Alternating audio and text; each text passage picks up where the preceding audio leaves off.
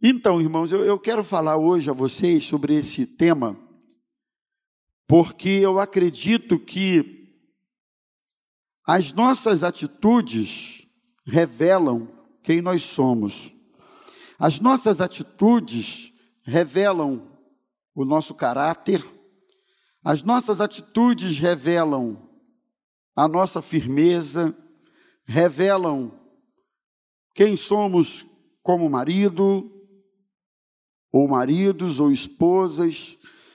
Nossa atitude revela a nossa espiritualidade, as nossas atitudes revelam quem nós somos, não é? E esse texto me chama a atenção porque, num mesmo contexto, numa mesma circunstância, pessoas reagem de forma diferente. É isso que me chama a atenção no texto e é em torno disso que nós vamos refletir nesta noite. Como é impressionante as diversas formas de atitudes diante da mesma situação, não é? O que nós temos aqui no texto, eu acho que grande parte dos irmãos conhece o texto, é que havia uma guerra em Israel, ou contra Israel, envolvendo Israel com a Síria. E o rei da Síria tramava suas estratégias de ataque sobre Israel, junto com os seus homens. Era uma reunião secreta, devia ser uma reunião íntima, não é? Não era todo mundo que participava, afinal de contas, era estratégia de guerra que estava sendo tratada ali naquele momento. Então ele combinava com a sua gente: olha, nós vamos, por exemplo, atacar Israel por ali, por ali, vamos chegar de madrugada, vamos mandar tantos homens, tantos cavalos, vamos fazer desse jeito e desse jeito, e ali nós vamos pegar Israel, vamos detonar com, os, com o exército de Israel, mais ou menos tal hora da noite ou do dia, assim, assim, assim, assim. E acontecia que quando eles colocavam em prática esse plano, essa tratativa, Israel escapava, eles não conseguiam ter sucesso nessa emboscada sobre Israel. E o texto diz que isso aconteceu não foi uma nem duas vezes, aconteceram várias vezes. E o rei de Israel, então, chegou a uma conclusão. Talvez eu chegasse, você chegasse, não é possível que por várias vezes tentando atacar o inimigo, esse inimigo foge, ele escapa, ele consegue descobrir a estratégia que eu estou usando e sai fora dela. Ele chegou a uma conclusão. Ele disse: Olha, vocês vão ou não vão me dizer quem é o X9 aqui no nosso meio? Todo mundo sabe o que é X9, né? né? Todo mundo sabe. Quem é o caguete aqui? Quem é que está entregando o nosso plano aqui lá para o pessoal de Israel? Não é possível. Tem que haver algum X9 aqui e eu quero saber quem é. Aí alguém levanta e diz: Ô rei, o negócio é o seguinte: tem X9 nenhum aqui não, todo mundo aqui é fiel ao, ao Senhor, mas o que acontece é o seguinte: lá em Israel tem um homem de Deus chamado Eliseu. Então, assim, tudo que o rei combina com a gente aqui, Deus fala com Eliseu lá, e Eliseu fala para o rei, e o rei então organiza o seu exército e não deixa, não deixa a gente pegar, capturar, não deixa a gente abater o nosso inimigo. Tem um homem de Deus lá chamado Eliseu. E o rei enfurecido disse: Onde é que ele está? Eu quero pegar esse cara, eu quero prender Eliseu. Vamos lá, vamos lá prender Eliseu. E ele manda carros, cavalos, é, manda todo mundo à caça de Eliseu. E quando eles cercam a cidade, o moço do profeta, ele tem uma, ele tem uma, ele, ele, ele, quando ele olha aquele exército cercando Israel, ele entrou em pânico. E ele diz: Meu senhor, falando para Eliseu, falando para Eliseu: Olha, o que, que nós vamos fazer? Os inimigos estão aí à nossa espreita, eles são numerosos, eles são poderosos, eles são grandes, nós estamos perdidos. E aí Eliseu faz uma oração linda, dizendo: Senhor, abre os olhos desse rapaz aqui, permita que ele veja o que eu estou vendo, porque Geazi, o moço do profeta, estava tendo apenas uma visão humana, carnal, física, presencial, momentânea e, embora real, mas a perspectiva de visão dele era apenas essa perspectiva física e humana. Mas a perspectiva de visão de Eliseu era outra, era uma perspectiva espiritual. E ele olha, ele ora pelo seu moço e diz: Senhor, abre os olhos desse teu filho aqui, desse moço, permita que ele veja, Senhor, exércitos do Senhor, anjos do Senhor, homens do Senhor. Se permita que ele veja, Senhor, que maior são aqueles que estão conosco do que aqueles que estão com os nossos adversários. Essa é a história. Ela depois se conclui, mas eu vou parar aqui, porque diante dessa história simples que eu contei para vocês, esses personagens, eu pelo menos quero destacar três aqui para nossa reflexão, agem de formas, formas diferentes, não é? o rei da Síria, o profeta Eliseu e Geazir, o moço do profeta. Cada uma dessas reações que a gente percebe nesses personagens revelam a identidade deles como pessoas, revelam a identidade deles como líder, revela a identidade deles como crente, a identidade como profeta, cada uma dessas atitudes revela uma identidade própria. A primeira delas, esse texto mostra a verdadeira identidade de algumas pessoas diante de situações adversas, porque os três estavam vivendo situações adversas. Tanto o rei, que se via frustrado nas tentativas de derrotar Israel, era uma situação adversa, como também o próprio moço do profeta, que vendo aquele exército ficou apavorado, certamente achando que seriam esmagados por aquele exército, era uma situação adversa, e também o próprio profeta Eliseu, que diante do que estava vendo, também estava numa situação adversa. Então, sendo assim, Diante de situações adversas, há pessoas que não discernem a ação de Deus e tentam culpar os outros no momento do fracasso, no momento das tentativas frustradas, no momento em que as coisas dão errado, errado ou erradas? As coisas dão erradas? Erradas ou errado? Acho que é erradas. Né? erradas. Então, assim, para quem preferir errado, para quem preferir erradas. No momento que dá ruim, pronto. No momento que dá ruim, tem gente que não consegue discernir a ação de Deus, porque às vezes, em algumas tentativas frustradas que a gente tem na vida, o próprio Deus não permite que essas tentativas sejam bem-sucedidas. A grande questão para muitos é a seguinte: é discernir que por trás de uma frustração pode ter a mão de Deus, pode ter o agir de Deus, pode ter a intervenção de Deus. E há uma dificuldade enorme de ter esse discernimento. Eu quero confessar uma coisa para os irmãos. Se você me perguntar que, é que você pede a Deus, pastor? Eu vou confessar para vocês, espiritualmente falando, né, na, na questão espiritual. Eu, eu tenho pedido a Deus para a minha vida duas coisas. Eu acho que uma complementa a outra, uma está ligada à outra. Duas coisas. Pastor, o senhor pede a Deus para poder, para expulsar demônio, não sei daqui, não sei para. Não, não. Você pede a Deus poder para curar os enfermos, etc. Eu nunca pedi isso, não eu peço a Deus duas coisas: discernimento e sabedoria. São as duas coisas que fazem parte da minha oração na, na, na realidade espiritual para esse dia a dia: Senhor, me dá discernimento das coisas.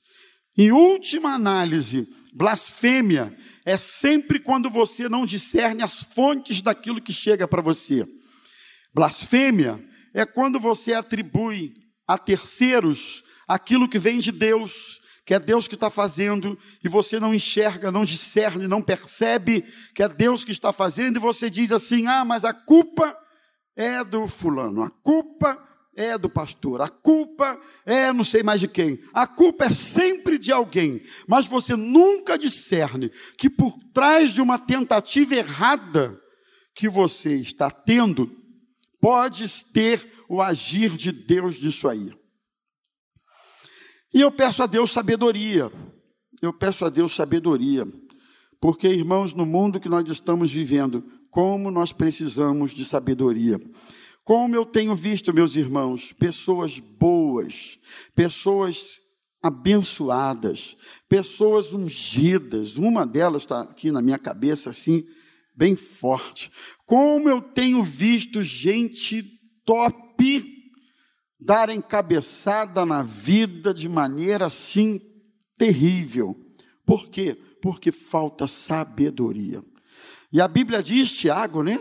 Se alguém tem falta de sabedoria, peça a Deus que a todos dá liberalmente. Olha aqui, se tem uma coisa que Deus não economiza em conceder aos seus filhos, é a sabedoria.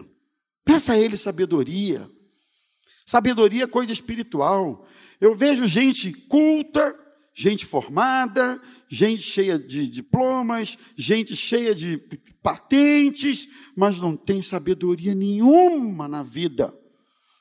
Eu vejo pessoas assim, altamente conceituadas, mas sem nenhuma sabedoria.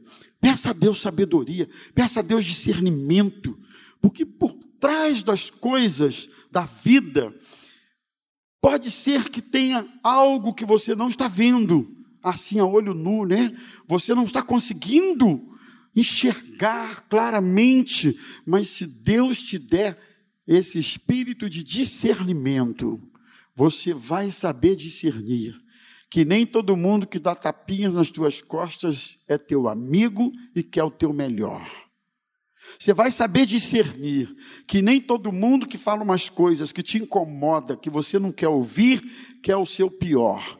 Você vai discernir que a vida não é feita de gente do teu lado te dando tapinhas nas costas. A vida é feita de gente que nos confronta, né? Gente que nos sacode, gente que nos que nos não é, olha aqui, gente que dá um, um, um, um sacode de realidade para a gente. A vida é feita disso.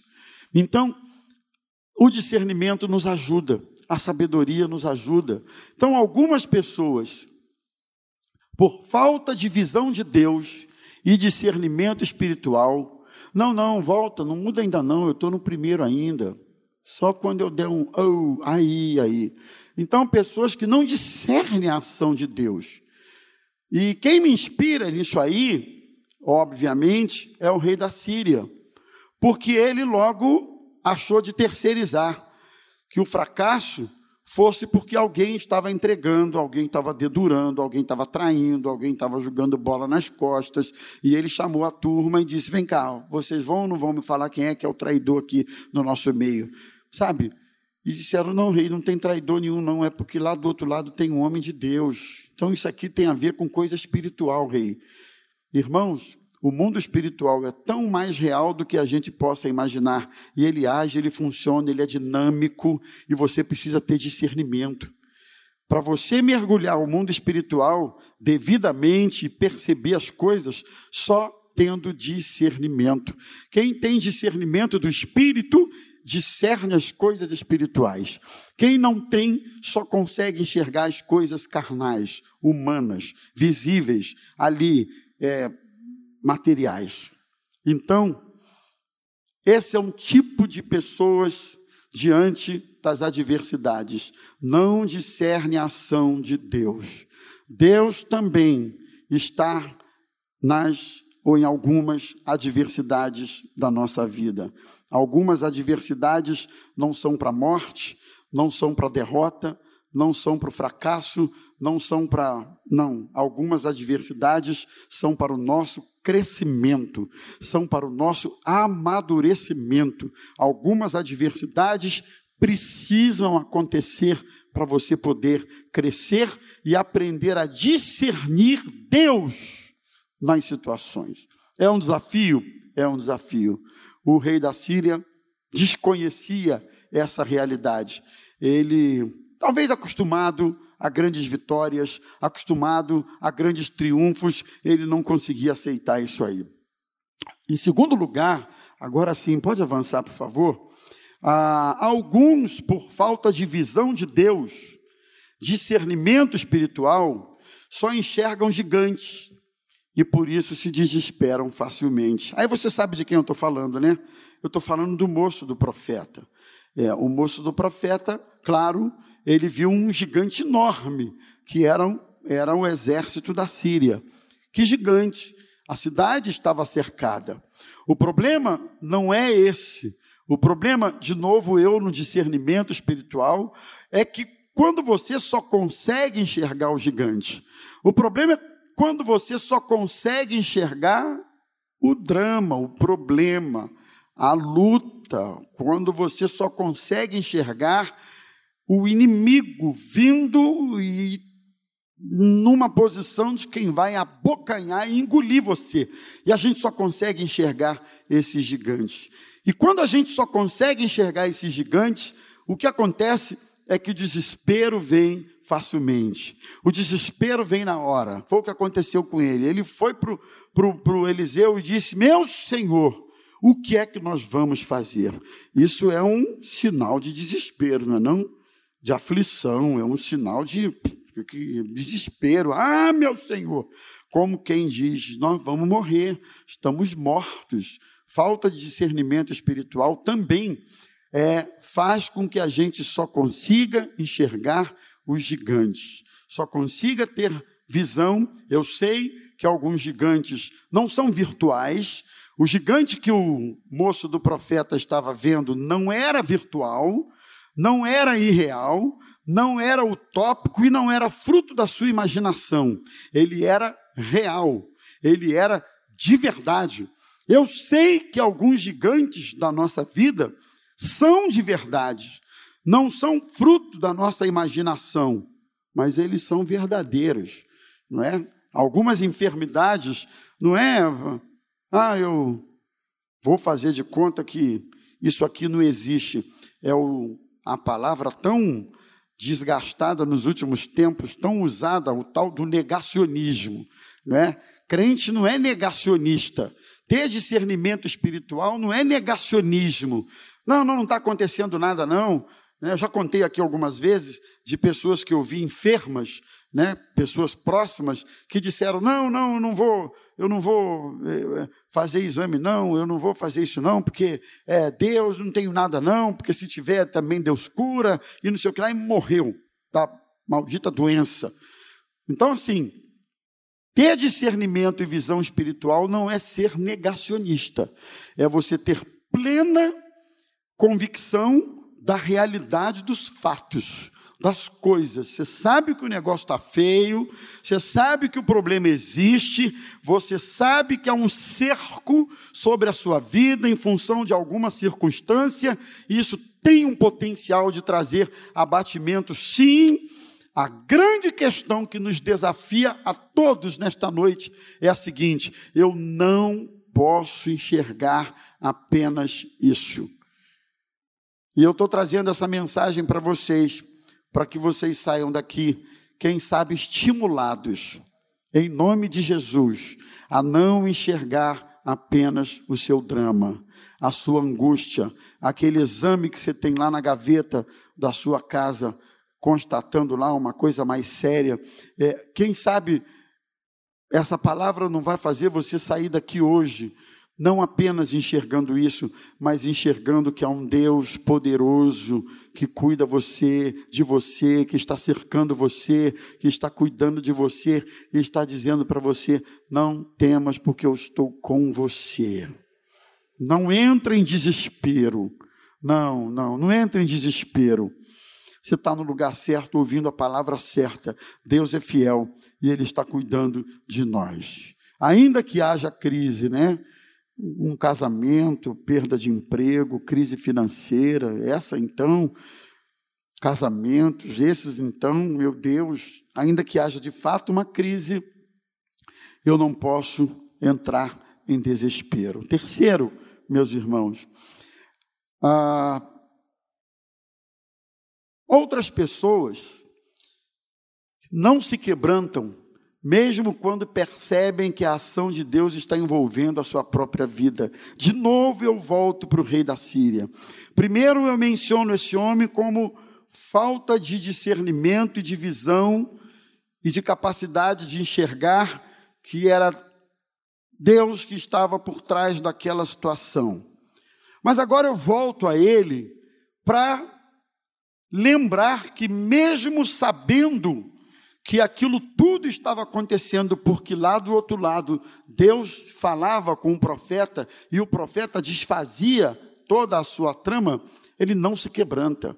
Aí vem um ponto que nos interessa demais que é uma dificuldade que muitas pessoas têm, é de se quebrantarem diante da ação de Deus. Gente que não se quebranta, não se dobra, não se curva, não se humilha, não é? Não, não, sabe, não abre o coração de forma alguma, não se quebranta.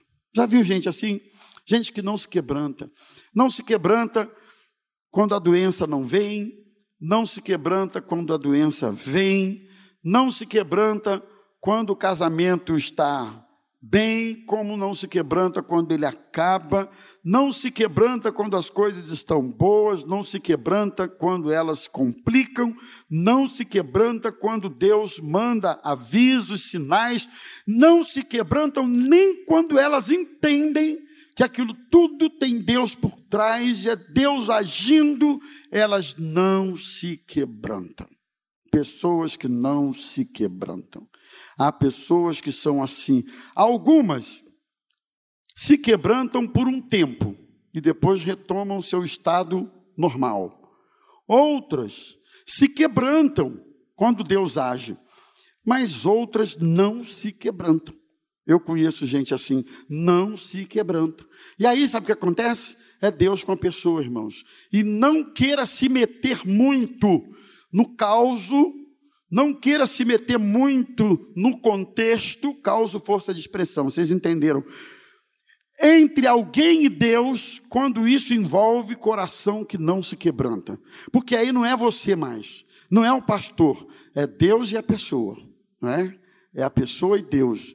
Então, de alguma maneira, essa falta de quebrantamento vai lhe render transtornos ainda maiores. Gente que não se quebranta de forma alguma. Esse homem não se quebrantava. Quando ele recebeu a notícia, ó oh, rei, é, é, um profeta lá, que Deus fala com um profeta. Se fosse um outro, dizia, meu Deus, que Deus é esse? Então Deus fala com o profeta, o profeta descobre. Lembre-se, o texto diz que isso não aconteceu uma nem duas vezes, irmão. Se fosse uma, é coincidência, escaparam duas. É, pode ser coincidência, mas várias vezes, várias tratativas, várias emboscadas, várias tentativas e várias vezes, em várias ocasiões, isso foi frustrado. Esse homem era para se quebrantar e dizer: Meu Deus, existe Deus lá em Israel, existe profeta lá em Israel, mas ele o que, que fez? Eu vou prender o profeta, chama lá o profeta.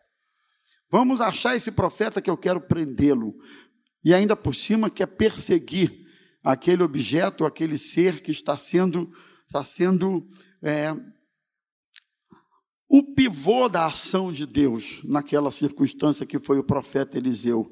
Então eu espero que nesta noite o nosso coração seja um coração quebrantado diante das circunstâncias. Quebrante o seu coração, humilhe-se diante de evidências claras, ou então diante de constatações irredutíveis, incontestáveis, que Deus está agindo numa circunstância, se quebrante diante do Senhor, se quebrante diante de um Deus poderoso, que, que, que nada faz sem propósitos, Tudo que Deus faz, Deus faz com propósitos. Amém, meus irmãos?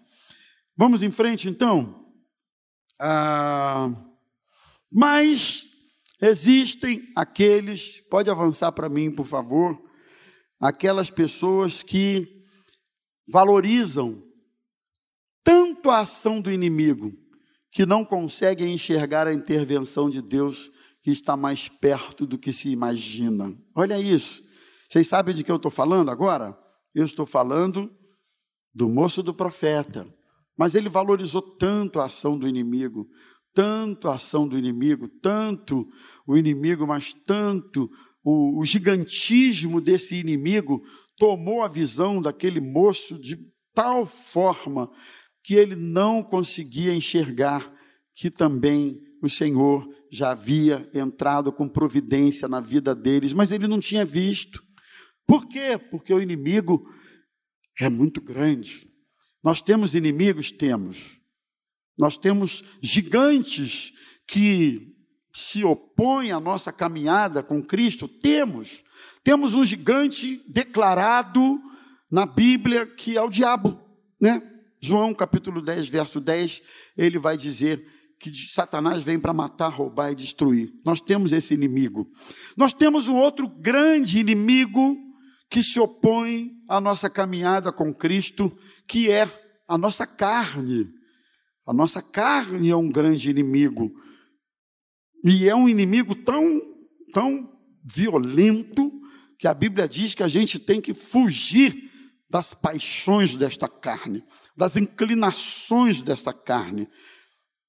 Ao inimigo, a Bíblia diz: enfrenta, que ele vai fugir de você.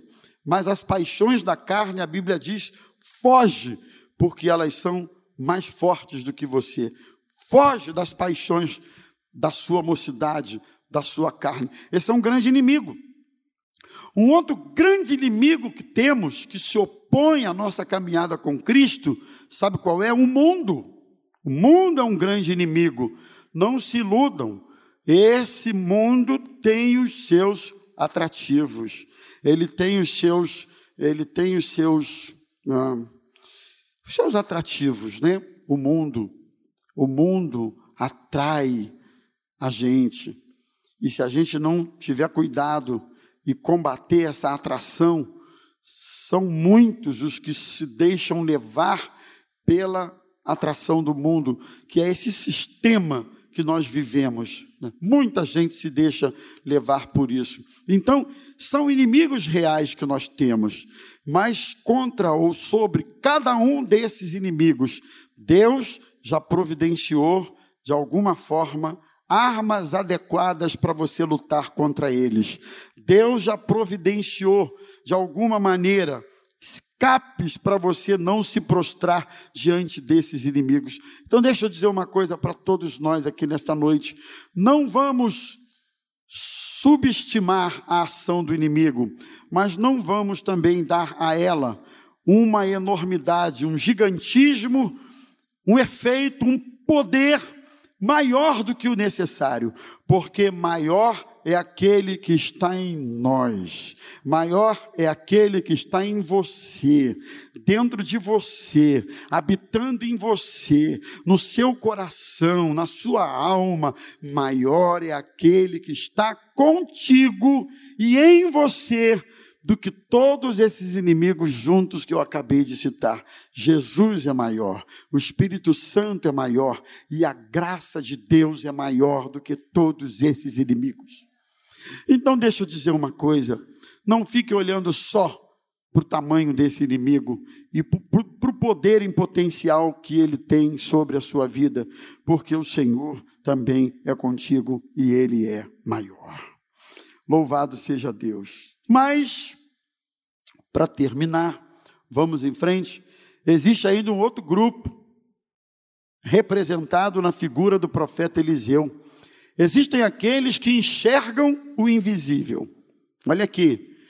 Sabem que o poder de Deus está disponível e agem pela fé e também pela oração. Olha que bacana. Existem aqueles que enxergam o invisível Eliseu estava enxergando o que o moço do profeta não conseguia enxergar. Ele estava enxergando por trás daquele exército existia também o exército do Senhor, que já tinha providenciado a proteção, o escape mais uma vez contra o exército de, da Síria. Então, para isso, eu preciso enxergar o invisível, o que não é tão óbvio, o que não é tão, o que não é tão material eu preciso enxergar o que muita gente não enxerga. Lembra do discernimento?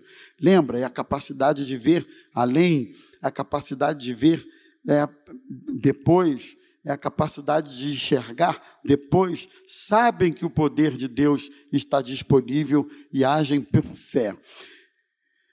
Eliseu agiu por fé e ele agiu por oração. Ele creu, ele viu, ele discerniu, ele contemplou e ele também creu que o livramento do Senhor já estava providenciado para ele, para o moço, para o povo, para o rei de Israel, e depois ele ora, pede a Deus que manda cegueira sobre aquela gente, confundiu o adversário. Sabe, irmãos, que você e eu sejamos como o profeta Eliseu. Sabemos que o inimigo existe, sabemos que ele é real, sabemos que ele é poderoso, mas sabemos também que por cima disso tudo existe um Deus que luta as nossas lutas, guerreia as nossas guerras, peleja as nossas pelejas, e existem lutas, e eu quero finalizar dizendo isso, que elas não são suas, mas elas são de Deus, elas são do Senhor. Não queira guerrear uma guerra que não é sua, lutar uma luta que não é sua, não queira, deixe que algumas vezes, alguns contextos e algumas ocasiões, o Senhor está pelejando por você. Ele está pelejando a sua causa. Ele está pelejando a minha causa. Ele está pelejando, ele está pelejando numa dimensão que eu não posso, porque analisando isso aqui friamente é claro que eles seriam engolidos pelos inimigos ou pelo inimigo. É claro que o exército da Síria era poderoso, era é claro que a derrota era iminente, era certa, claro. Mas a vida também é assim. Parece que existem derrotas que se avizinham, que se que derrotas que se constroem diante de nós até que Deus resolve agir. E eu quero te dizer terminando que o Senhor está agindo por você que Ele possa abrir os seus olhos para você enxergar isso, que Ele possa abrir os meus olhos para que eu possa enxergar isso, que eu possa ter olhos espirituais, para não apenas enxergar os embates, para não apenas enxergar os gigantes, mas também enxergar a provisão de Deus sobre a minha vida.